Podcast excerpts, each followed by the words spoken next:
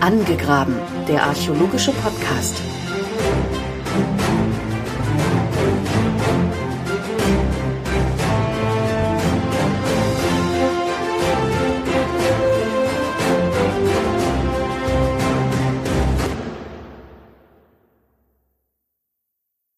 Hallo und herzlich willkommen zu einer neuen Ausgabe von Angegraben, dem archäologischen Podcast. Heute zumindest zum Zeitpunkt dieser Aufnahme, ist es genau sieben Jahre her, dass ich meinen allerersten Podcast überhaupt aufgenommen habe, nämlich die erste Folge Angegraben. Mit miesem Mikro, schlechter Planung und noch schlechterer Ausführung. Hört ihn euch besser nicht nochmal an. Doch ich will mit dieser Folge quasi nochmal zu den Anfängen zurückkehren, denn wie bei der ersten Episode um einen mutmaßlichen Zauberring geht es heute ebenfalls um einen Zauberring, nämlich den Zauberring von Horno. Über diesen habe ich am 3.3.2020, magisches Datum, einen Vortrag in Halle anlässlich der dortigen Sonderausstellung Ringe der Macht gehalten. Den Ring selbst konnte man in der Ausstellung bewundern und hoffentlich kann man das auch bald wieder, wenn nach der Corona-Auszeit das Landesmuseum in Halle wieder eröffnet. Denn bis zum 1.6.2020 sollte die Ausstellung ursprünglich gezeigt werden.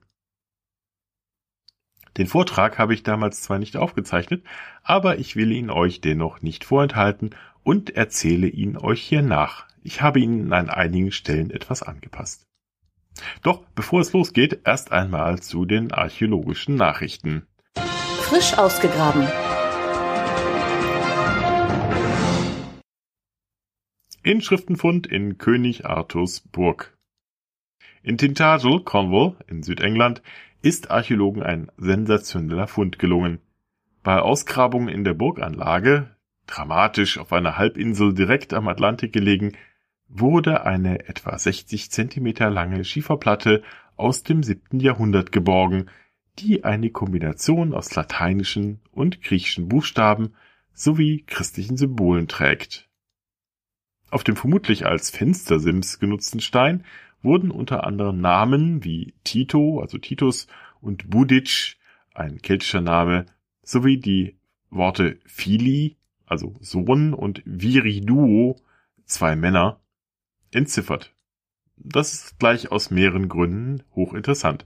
Zum einen verdeutlicht es noch einmal den Stellenwert dieses Siedlungsortes in der Zeit des frühen Mittelalters, also kurz nach dem Abzug der Römer wo die Kenntnisse um die Schrift und um lateinische und griechische Sprache in Vergessenheit gerieten.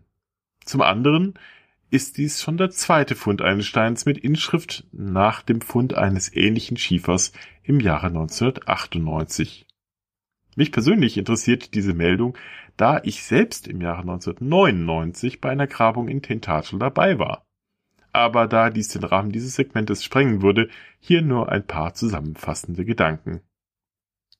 Tintagel sticht mit diesem neuen Fund noch einmal als besonderer Siedlungsort hervor. Nicht nur die Sage, die die mythische Zeugung des späteren König Artus hier lokalisiert, stellt die Burg als einen bedeutsamen Ort heraus, sondern auch die archäologischen Funde, die in den zurückliegenden fast 100 Jahren hier gemacht wurden. So wurden hier etwa spanische Glasgefäße, nordafrikanische Töpferwaren und sogar Fundstücke aus der heutigen Türkei entdeckt. Die Erinnerung an diesen Ort, der im frühen Mittelalter ein wichtiger Knotenpunkt für Handel und Verwaltung gewesen sein muss, dürfte sicher einen Kern der späteren Artus-Legende darstellen. Auf Tintagel und die Archäologie von King Arthur gehe ich noch einmal in einer der kommenden Folgen ausführlicher ein. Gewaltiger Palast unter zerstörter Moschee entdeckt.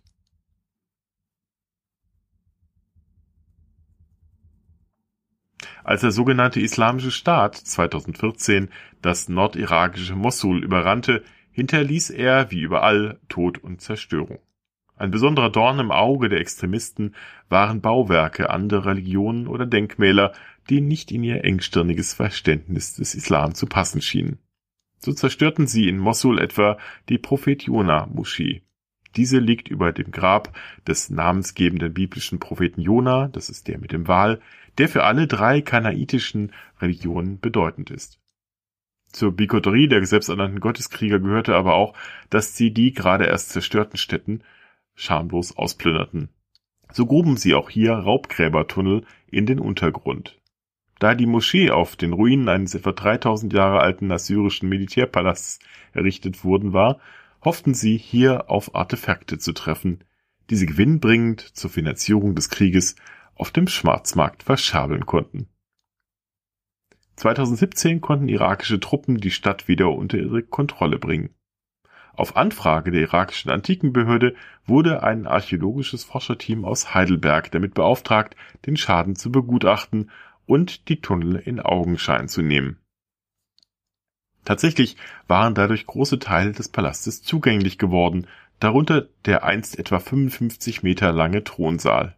Dieser war mit Steinplatten, sogenannten Orthostaten, geschmückt, die Inschriften von den assyrischen Erbauern trugen.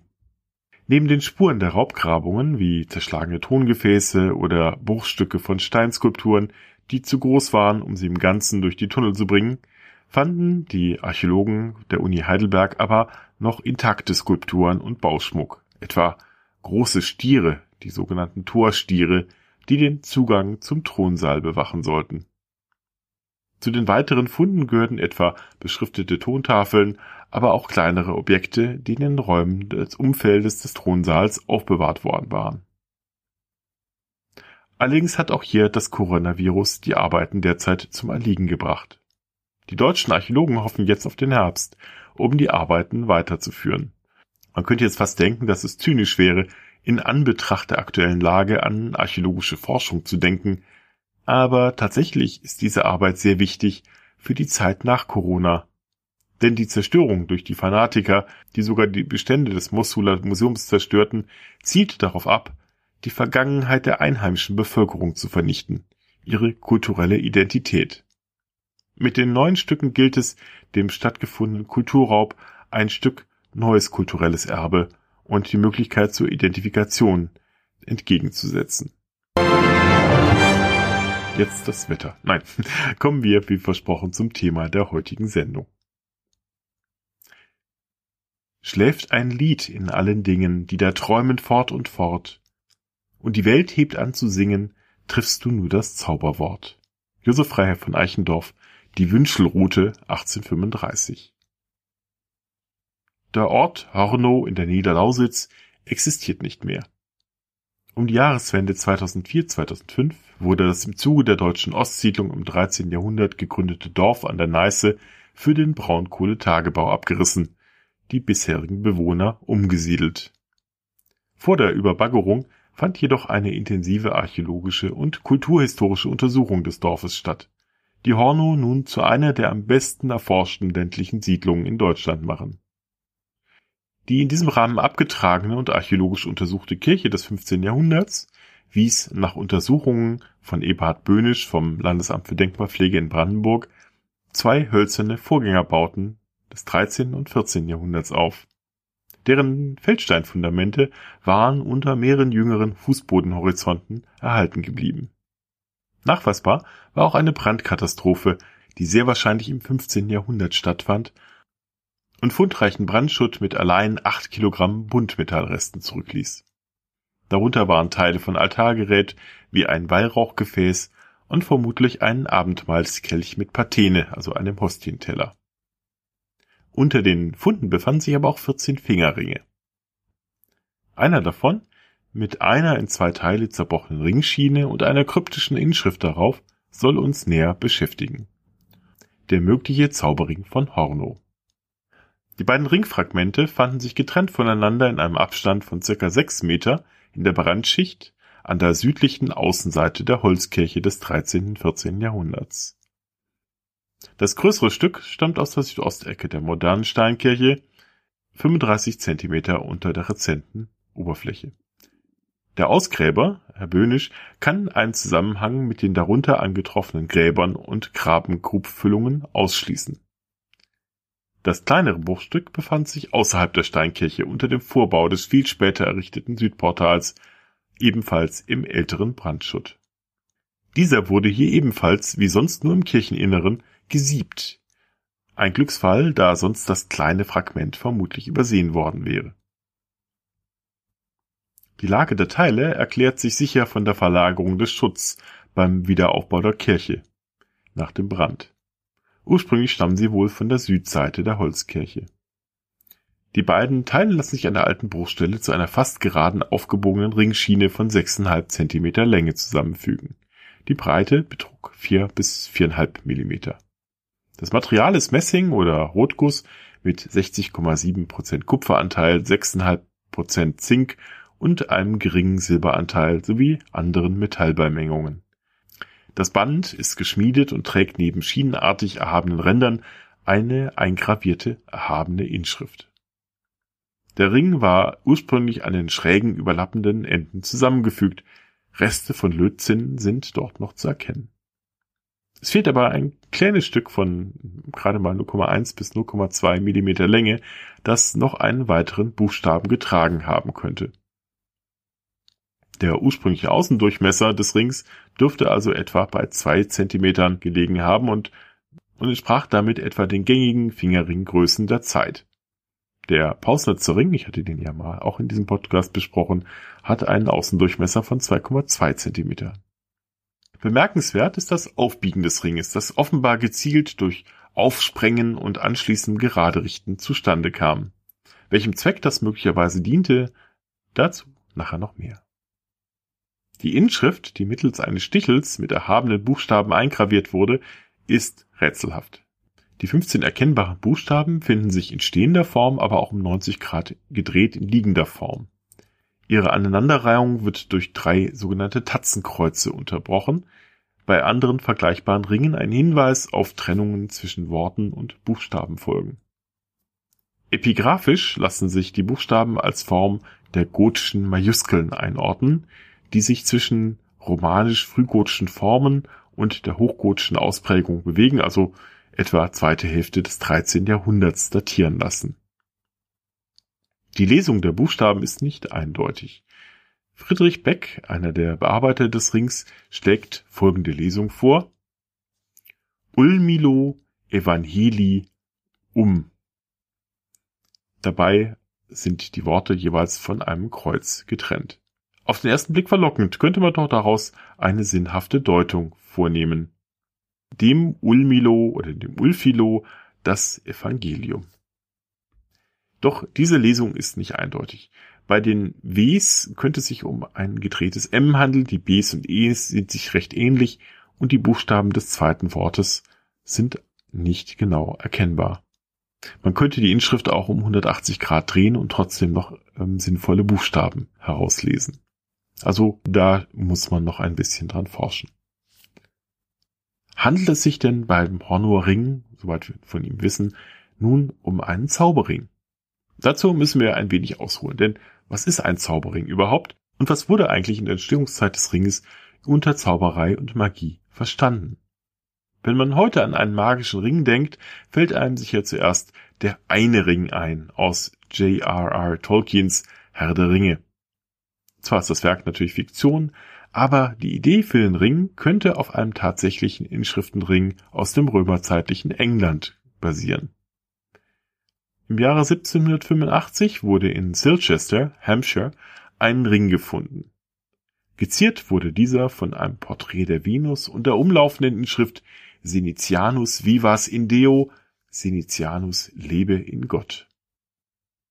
Ob Tolkien diesen Ring kannte, wissen wir zwar nicht, aber was wir wissen ist, dass er in den 1930er Jahren vom berühmten Archäologen Sir Mortimer Wheeler bei der Deutung einer anderen Inschrift herangezogen wurde, die scheinbar auf diesen Ring verweist.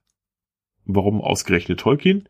Nun, zwar werden seinen Namen die meisten nur in Verbindung mit dem Schreiben fantastischer Literatur bringen, aber eigentlich war er ja seit 1925 Bestalter Professor für Angelsächsisch an der Universität in Oxford. In dieser Eigenschaft wurde er nun von Mortimer Wheeler zur Erforschung des Namens Nodens, eines in Litney verehrten keltisch-römischen Gottes, befragt, dessen Tempel der Archäologe dort gerade ausgrub. Dort war unter anderem ein römisches Fluchtäfelchen aus Blei herausgekommen mit folgender lateinischer Inschrift dem Gott Nodens geweiht. Silvianus hat einen Ring verloren und die Hälfte seines Wertes dem Nodens gespendet. demjenigen mit Namen Senitianus möge er keine Gesundheit mehr geben, bis dass der Ring dem Tempel zurückgegeben wurde. Also was könnte demnach passiert sein? Jemand mit dem Namen Senitianus hat dem Silvanus einen Ring gestohlen. Dieser kennt die Identität des Diebes und hat deswegen eine Fluchtafel im Tempel des Nodens zu Litney gestiftet, um den Dieb zu verfluchen. Der Dieb Senitianus wiederum erfährt von dem Fluch und lässt einen Segensspruch auf den gestohlenen Ring gravieren, um sich gegen den Fluch abzusichern. Lange, lange Zeit später hört Tolkien nun die Geschichte von dem verfluchten Ring der Macht und nahm sie als Inspiration für den Hobbit und für den Herrn der Ringe. Schöne Geschichte, aber leider mit vielen Fragezeichen. Zum einen war der Name Senitianus im spätantiken England gar nicht so selten. Eine Verbindung zwischen den beiden Objekten ist daher durchaus fraglich. Auch konnte Tolkien als exzellenter Kenner der europäischen Sagenwelt auf einen großen Schatz von anderen Ringsagen zurückgreifen. Er gehörte zu einem Zirkel von Nerds, die beispielsweise isländische Sagas zum Spaß in der Originalsprache lasen. Zu diesen Ringsagen gehört etwa der ebenfalls mit einem Fluch belegte Ring der Nibelungen, den Siegfried dem Drachen Fafner abtrotzt. Da hätten wir dann auch den schatzhütenden Drachen aus der Hobbit-Erzählung. Oder die Sage vom Ring der Fastrada, mit der sich ein Liebesfluch verbindet. Der Geber, in dem Fall Kaiser Karl der Große, verliebt sich nämlich unsterblich in die Person, die den Ring trägt, in dem Fall seine Frau Fastrada. Das ist zunächst kein Problem, aber als Fastrada stirbt und sich der Kaiser weigert, ihren Leichnam herauszugeben, kann erst der schlaue Bischof Turpin das Rätsel lösen. Er nimmt der Toten den Ring vom Finger, sodass der Bann gelöst wird. Allerdings mit der Nebenwirkung, dass sich der Kaiser nun in den Bischof verliebt. Und um seine aufdringlichen Annäherungen zu unterbinden, wirft Turpin den Ring schließlich verzweifelt in die Sümpfe, in der Hoffnung, die Macht des Ringes zu brechen. Das geht dann zwar nicht ganz so auf wie geplant, denn der Kaiser verliebt sich nun in die Sumpflandschaft und errichtet dort seine Residenz Aachen. Aber immerhin ist der Bischof nun gerettet. Auch dieser Plot kommt einem vage bekannt vor. Nur, dass der Sumpf zum Schicksalsberg geworden war und sich Sauron nun nicht gerade in den Ringträger verliebt hat. Das wäre wohl ein ganz anderes Buch geworden. Wovon Tolkien also auch immer beeinflusst worden war, die heutige gängige Vorstellung eines Zauberrings wurde durch seine literarische Fassung des Stoffs geprägt.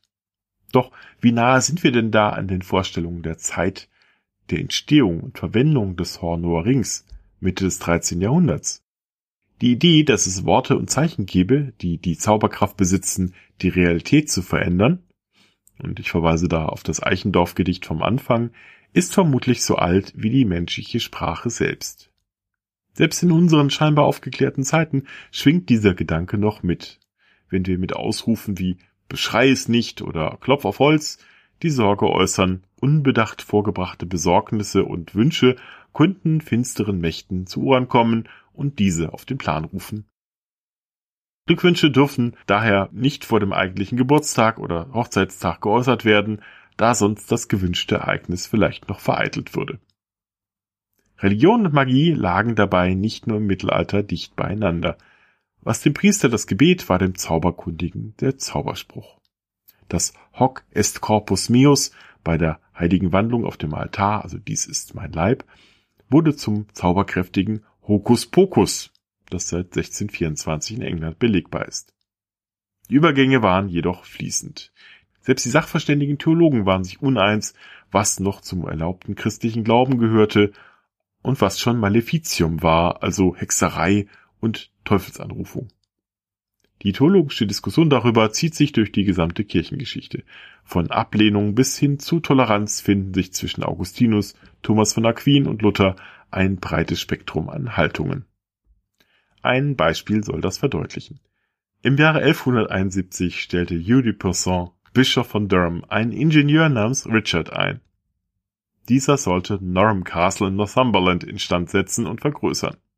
Richard trug ein Seidensäckchen am Hals als schützendes Amulett. Es enthielt eine Reihe kleiner Pergamentamulette, die den Namen Gottes trugen, sowie Auszüge aus der Bibel, einschließlich Teile der Evangelien. Ein Benediktinermönch aus Durham erfuhr von Richards Schutzmitteln, empfangt dies als Superstitio, also schädlichen Aberglauben, und entschloss sich, ihm ersatzweise ein anerkanntes Amulett der christlichen Macht anzubieten, eine Reliquie von St. Cuthbert. Der Mönch gab Richard ein Stück des Grabtuchs, in das der Heilige eingewickelt worden war. Richard dankte dem Mönch und fügte das Relikt einfach seinem Seitensäckchen hinzu.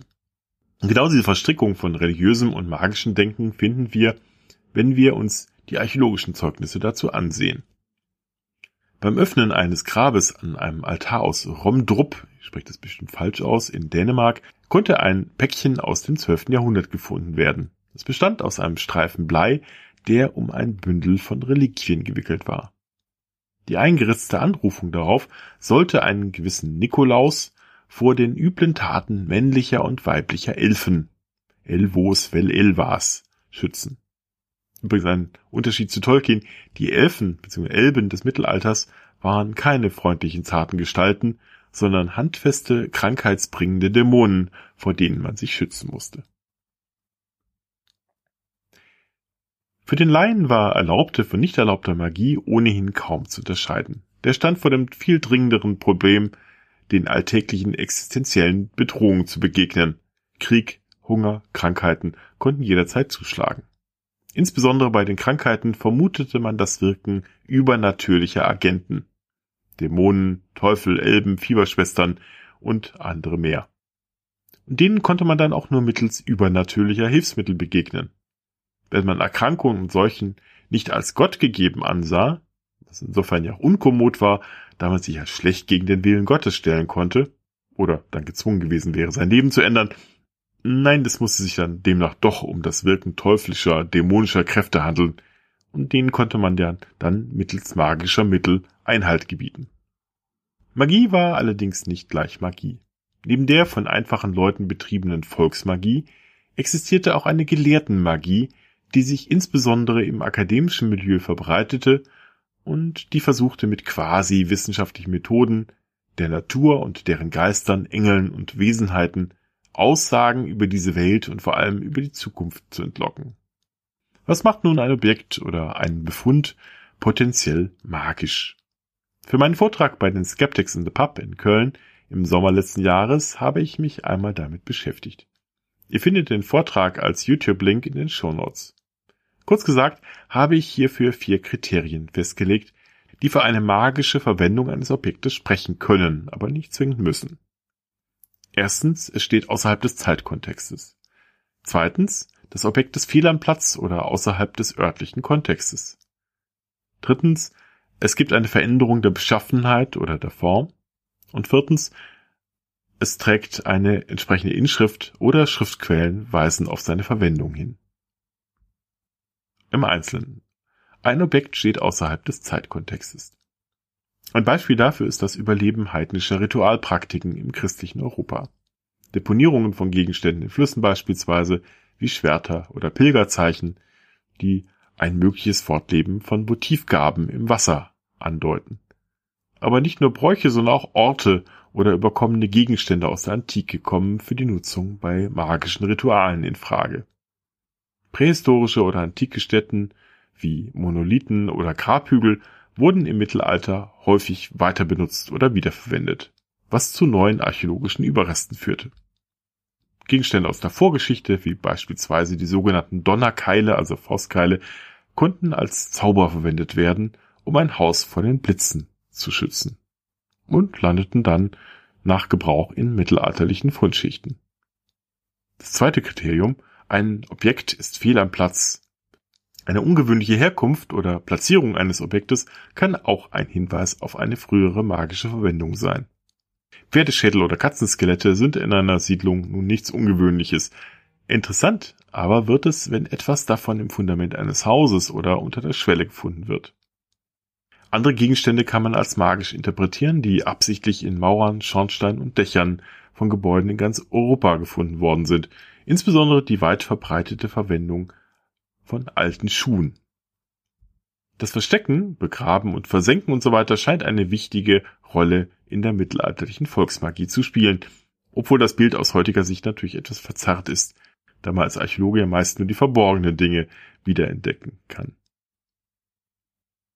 Drittens, ein weiteres Indiz für eine magische Handlung kann die Manipulation oder die rituelle Zerstörung von Objekten sein.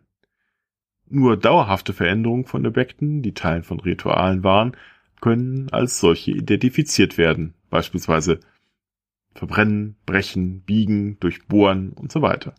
Der Verdacht liegt besonders dann nahe, wenn es keine praktischen Erklärungen für die manchmal mühsame Art der Zerstörung gibt. Und zum Biegen von Münzen, Dolchen und Schwertern braucht man ja viel Kraft.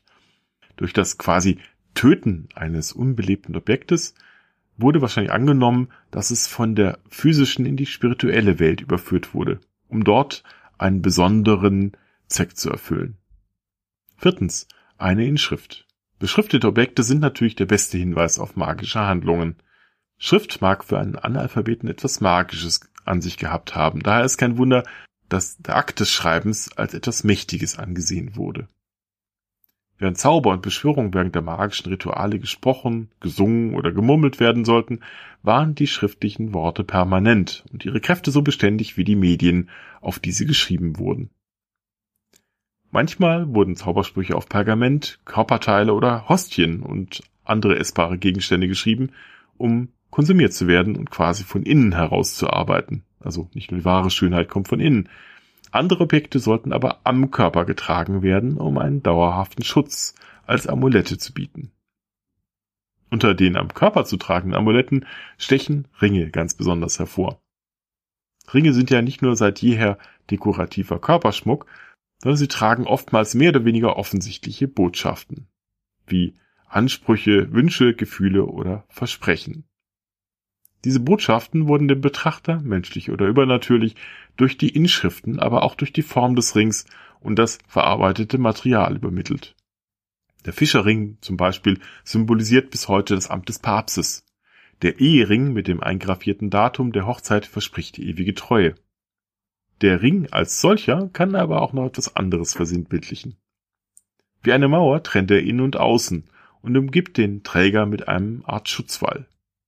Schaut man sich Zaubersiegel und magische Schutzkreise an, sieht man da Parallelen. Bei beiden Kreisen gibt es umlaufende Beschriftungen und bei beiden hält sich der zu Schützende im Inneren des Schutzkreises auf.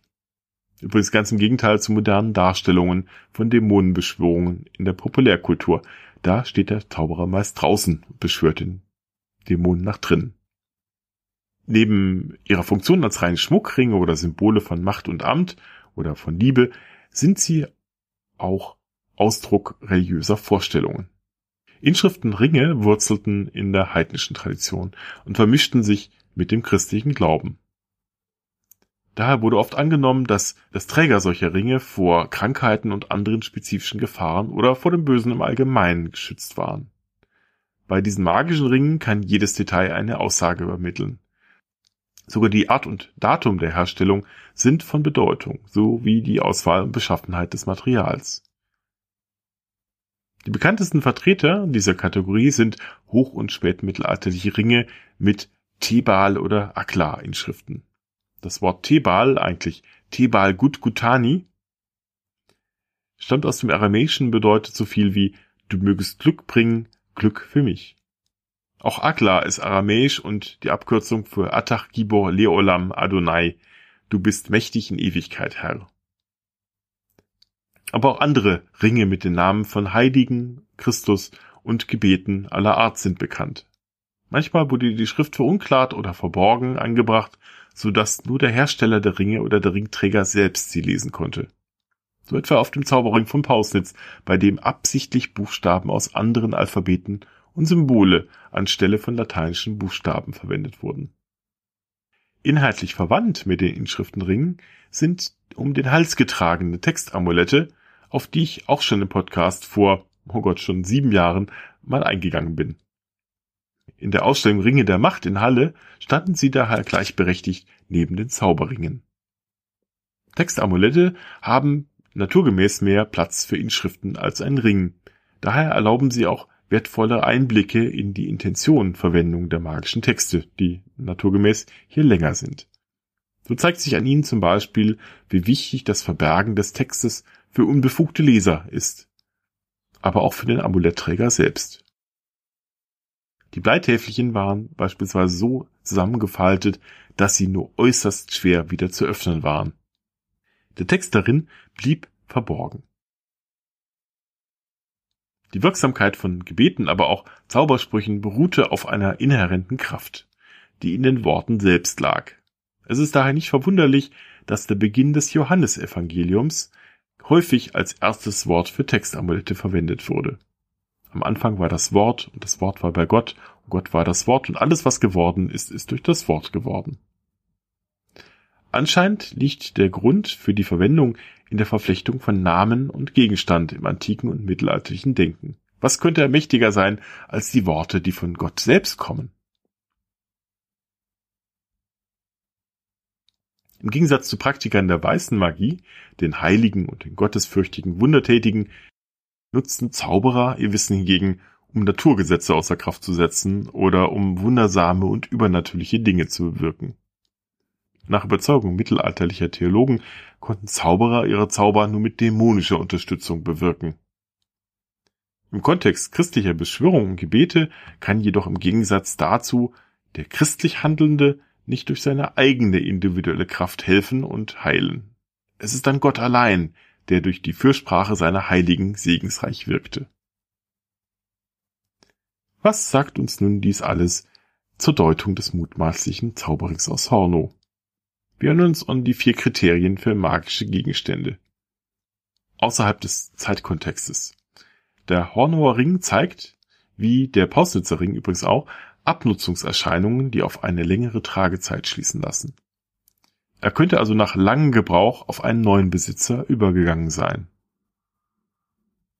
Außerhalb des normalen örtlichen Kontextes. Im Gegensatz zu den anderen Ringfunden in der Hornower Kirche, die sich allesamt im westlichen Kirchenbereich, also im Gemeinderaum befanden und der Zeit der Steinkirche nach dem 15. Jahrhundert entstammen, kommt der Inschriftenring aus dem östlichen Teil, also dem Teil, der dem Ritus vorbehalten war. Er war zudem mit den Resten von Altargerät vergesellschaftet. Sollte der Ring vielleicht in einer sicheren Umgebung entsorgt werden? Dann Manipulation. Der Reif des Rings war mit einigem Aufwand absichtlich aufgebogen und in seiner eigentlichen Funktion als Ring zerstört. Damit vielleicht auch seiner magischen Kraft beraubt? Und zuletzt Inschrift. Wenngleich die Deutung der Ringinschrift aufgrund der nur undeutlichen Lesung der Buchstaben nur vorläufig sein kann, weist doch einiges in einen christlich-magischen oder devotionalen Kontext. Diese Tatzenkreuze beispielsweise finden sich fast ausschließlich nur auf Ringen mit religiös konnotierten Inschriften. Auch die Inschrift mit einem mutmaßlichen Eigennamen sowie der Nennung des Evangeliums spricht nun für eine dämonenabwehrende Schutz- oder Segensfunktion des Rings. Zwischen dem devotionalen und magischen Kontext ist, wie wir es schon gesehen haben, ohnehin nur schwer zu differenzieren, da beide Bereiche im volksmagischen Alltag ineinander übergingen. Selbst auf den ersten Blick magisch anmutende Inschriften, wie beispielsweise die häufig auf den Amuletten und Ringen erscheinenden Worten Akla oder Tetragrammaton, sind letztlich christlich oder jüdischen Ursprungs. Wie das schon erwähnte Akla ist auch das Tetragrammaton, also die griechische Umschreibung des hebräischen Gott Gottesnamen Jahwe, aus vier Buchstaben bestehend, ein Versuch, den Namen Gottes, dessen Niederschriftenaussprache eigentlich untersagt ist, durch eine Umschreibung zu umgehen und damit dessen Macht dennoch irgendwie zu nutzen. Die Namen von Heiligen, insbesondere die der drei heiligen Könige, Kaspar, Melchior und Balthasar, wurden daneben häufig zum Schutz des Trägers für Inschriften ausgewählt. Neben allgemeinem Schutz des Besitzers auch gegen fiebrige Erkrankungen oder Epilepsie. Daneben fanden sich dann auch Anrufungen der Maria, also Ave Maria Gratia Plena oder Bibelverse waren im 13. Jahrhundert weit verbreitet. Eine der häufigsten verwendeten Bibelverse war Jesus autem transiens per medium illorum ibat, Jesus aber ging mitten durch sie hindurch, der besonders auf Schwertern als Gravur, aber auch auf, auf Ringinschriften nachweisbar ist. Durch den Anruf des himmlischen Beistandes glaubte man offenbar an eine den Träger unverletzbar machende Schutzwirkung. Aber nicht nur einem Segensspruch oder einem Gebet oder einer Bibelstelle sondern folgerichtig auch der ganzen Heiligen Schrift wurde eine Schutzwirkung zugesprochen. Viel hilft viel sozusagen. Die Nennung des Evangeliums als Ganzes auf der Hornauer Ringelschrift könnte man also so deuten, dass die gesamte Macht des Evangeliums hier eingesetzt werden sollte. Wiederum in den dämonenabwehrenden magischen Kontext könnte das Verdrehen oder Unkenntlich machen der Schrift verweisen. So sind ja beim Hornor Ring die Buchstaben E und L oder auch die M und W um 90 Grad verdreht und damit schwierig zu lesen. Bei mittelalterlichen Beschwörungstäfelchen auf Blei ließ sich das Verbergen der Inschrift als wichtigen Teil der dämonenabweisenden Wirkweise beobachten. Aber auch auf anderen Ringen, wie dem Pausnitzer Ring, sind die im wahren Wortsinne verklausulierten Buchstaben kein Versehen, sondern offensichtlich ein wichtiger Bestandteil des magischen Ritus. Anders ausgedrückt, it's not a bug, it's a feature. In Zeiten, in denen die Kenntnis von Lesen und Schreiben, zumindest in Klerikerkreisen, allmählich zunahm, könnte eine absichtliche Verrätselung der Inschrift auch dem Verbergen des Zauberspruchs vor fremdem Zugriff gedient haben. Zuvor hatte das reine Aufschreiben gereicht, jetzt benötigte man möglicherweise eine Sicherheitsstufe mehr, um die Botschaft zu verstecken, sei es nun vor den Augen natürlicher oder übernatürlicher Mächte. Um es noch einmal zusammenzufassen. Ringe mit magisch-religiöser Inschrift sind konkrete Zeugnisse mittelalterlicher Denkkonzepte und gelebter persönlicher Religiosität. Die amulettartigen Inschriftenringe sind dabei materielle Hinterlassenschaften der von der Archäologie nur selten fassbaren geistigen Welt in voraufgeklärter Zeit. Da medizinisches Wissen noch weitestgehend fehlte, stand der mittelalterliche Mensch neben vielfältigen anderen existenziellen Bedrohungen des Alltags, insbesondere Krankheiten, meist machtlos gegenüber, in denen er ja Resultate dämonischen Wirkens ausmachte. Verständlich daher der Wunsch, sich des Schutzes von ebenfalls übernatürlicher Seite her zu versichern. Dazu passt, dass man in jüngeren Untersuchungen von Zauber- und Segenssprüchen festgestellt hat, dass die weitaus meisten dieser Beschwörungen gegen Krankheiten gerichtet waren. Anders als bei den römischen in Blei geritzten Fluchtäfelchen, wie beim Silvanus-Fluchtäfelchen am Anfang, handelt es sich bei den Beschwörungen auf den archäologisch nachweisbaren Textträgern fast durchweg nicht um Schadenszauber, sondern um die subjektiv so empfundene Wiederherstellung der Ordnung. Im Gegensatz zum Schadenszauber der schwarzen Magie handelt es sich also um positive, weiße Magie. Weißmagisches Handeln war aber immer eingebunden in den allgemeinen religiösen Kontext, vor allem der Heiligenverehrung, wenngleich die Grenzen hier auch immer fließend verliefen. Beiden Ausrichtungen der Magie liegt die alte Auffassung der Übereinstimmung von Verbum und Res zugrunde, also Wort und Sache. Also konnte man mit Beschwörungen in Wort und Schrift auch Einfluss auf die materielle Welt nehmen. So erklärt sich auch der auf Amuletten häufige Verweis auf die Bibelstelle von Johannes 1,14. Am Anfang war das Wort. Die er von höchster Stelle aus, nämlich dem Wort Gottes, die realitätsverändernde, schöpferische Kraft des Wortes propagiert und somit selbst als magisches Zauberwort in Verwendung finden konnte. In diese Richtung könnte nun auch das Evangeli auf der Ringinschrift weisen, die dadurch auf die darin gesammelte, geballte heilsame Kraft des Himmlischen verweist und somit mit dem Ringträger in Beziehung setzen konnte.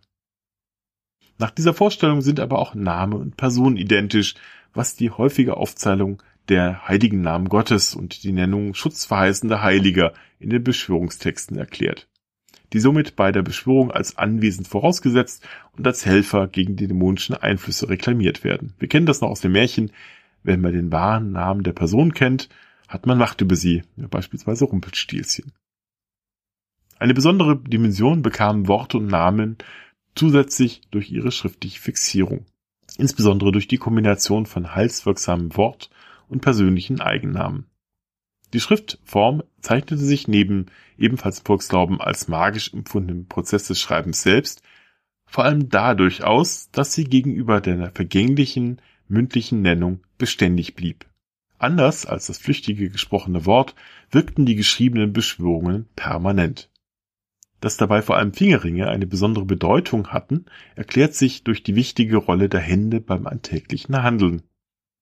Wie auch bei anderen Textamuletten zu beobachten, scheinen Ringe hin und wieder den verstorbenen Besitzern entweder aus Scheu, vor allem möglicherweise nun für Dritte schädlichen Effekt, mitgegeben worden zu sein oder weil man glaubte, dass auch über das Grab hinaus eine heilsbringende Wirkung von ihnen ausging.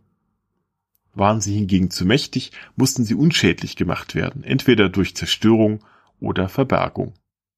Und Um nun abschließend die Frage nach dem Hornor Ring zu beantworten, ja, es handelt sich ganz offensichtlich um einen Zauberring, zumindest nach mittelalterlicher Auffassung. Er wurde zwar nicht gleich im nächsten Schicksalsberg versenkt, aber möglicherweise um seine gefährliche Kraft zu brechen, aufgebogen und in einer Kirche verborgen. Was Tolkien wohl aus diesem Stoff machen würde? Zumal die den Ring schützende Kirche ja nicht mehr existiert? Es wäre auf jeden Fall ein spannendes Buch. Damit sind wir jetzt am Ende dieser ausführlichen Folge angekommen. Danke fürs Durchhalten und Zuhören. Falls ihr immer noch nicht von meiner Stimme genug habt, ihr könnt mich auch am Dienstag, den 9. Juni 2020 um 19.30 Uhr voraussichtlich im Planetarium in Nürnberg hören. Dort wird es um Götter, Gräber und Fantasten, warum Archäologie keine UFOs braucht, gehen. Drückt uns die Daumen, dass uns das Virus nicht wieder einen Strich durch die Rechnung macht. Alles Gute euch draußen, bis zum nächsten Mal, euer you.